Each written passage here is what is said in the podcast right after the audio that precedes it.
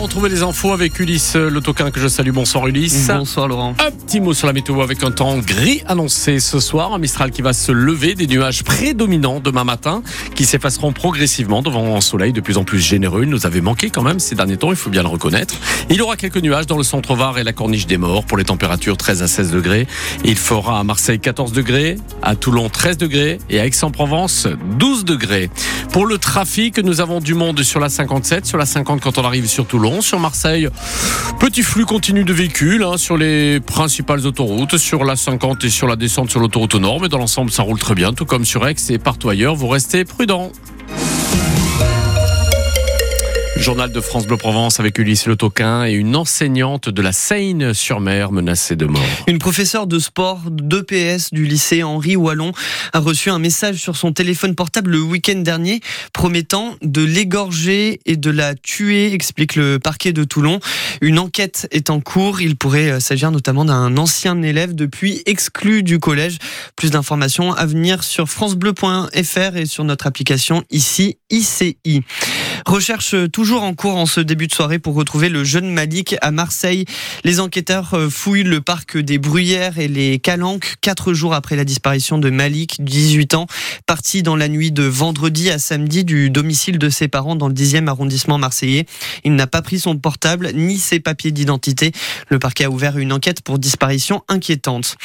La préfecture du Var veut accélérer la lutte contre le trafic de drogue en ce début d'année 2024. Depuis le 1er janvier, il y a eu 181 opérations de démantèlement de points de deal dans le département, avec entre autres une belle saisie le 9 janvier à Fréjus, avec 300 kilos de cannabis laissés dans un véhicule abandonné sur une aire de repos. Et une impressionnante avalanche à la mi-journée dans les Hautes-Alpes. Sur l'aiguille d'Orsière, juste en face de la station d'Orsière-Merlette, les images sont éloquentes. Vous pouvez euh, les retrouver sur notre site euh, francebleu.fr. Pas de blessés ni de dégâts, je vous rassure, mais un hélicoptère a quand même survolé la zone pour vérifier. Le phénomène montre la dangerosité de la haute montagne et l'instabilité du manteau neigeux en ce moment, en pleine vacances scolaires des Marseillais. Alors si vous êtes au ski, soyez très prudent, demande Jordan Yushka. Il est directeur de l'Office de tourisme d'Orsière. On a eu effectivement euh, une grosse avalanche qui n'a fait aucune victime sur la zone, mais, mais voilà, on est sur un risque avalancheux de 4 sur 5 actuellement, donc le manteau neigeux est très instable. On invite, nous, tous les clients, à, la plus grande prudence, rester impérativement sur les pistes qui sont ouvertes, euh, balisées, euh, sur le domaine skiable, et d'éviter fortement le, le ski hors piste, surtout en tout cas de partir accompagné et muni bah, du matériel de prévention, que ça soit le, le DVA, l'appel, la sonde, de l'airbag. En tout cas, restez prudent euh, quand vous faites du ski euh, en ce moment. Jordan Yushka, directeur de l'Office de tourisme d'Orsière dans les Hautes-Alpes. Le froid, l'odeur de la raclette, le, chauffage allumé. Malgré la saison, sachez qu'on n'a jamais aussi peu consommé de gaz en France depuis les années 90. La consommation a même baissé de 20% en deux ans, indique aujourd'hui GRT Gaz. Alors, les Français de moins en moins frileux? Non, pas vraiment, Julien Morcelli. Le premier facteur, c'est le climat. 2022 et 2023 ont été les années les plus chaudes enregistrées depuis le début du XXe siècle. La douceur de l'hiver durant ces deux années a logiquement réduit nos besoins en chauffage, mais ce n'est pas la seule explication, puisque même en excluant les variations météorologiques, notre consommation de gaz a baissé de 13% par rapport à 2021, ce qui signifie, selon GRT Gaz, que les consommateurs ont changé leur comportement, notamment parce que le prix du gaz a explosé en 2022 après le début de la guerre en Ukraine, de quoi nous inciter à limiter notre consommation pour ne pas avoir notre facture exploser. Ça a aussi poussé les industriels à stopper certaines productions ou à se tourner vers d'autres types d'énergie. Enfin, le volume de gaz utilisé pour produire de l'électricité a baissé de 40% l'an dernier par rapport à 2022, tout simplement parce que DF a mené de gros travaux pour réparer ses centrales nucléaires endommagées. Précision de Julien Morcelli pour France Bleu Provence. Le salon de l'agriculture se poursuit et la colère des agriculteurs ne faiblit pas. Quatre jours après l'ouverture du salon dans euh, ce bazar général, cet après-midi, c'est le stand du géant du lait Lactalis qui a été euh, investi par des adhérents de la Confédération paysanne. Les agriculteurs contestent les prix trop bas pratiqués par les industriels du lait. Venus avec euh, une vache à lait, plusieurs dizaines d'entre eux ont agité leur drapeau et répété le slogan Les industriels font leur beurre sur le dos des paysans. En marge du salon de l'agriculteur, de l'agriculture, le gouvernement répond à une de la filière viande.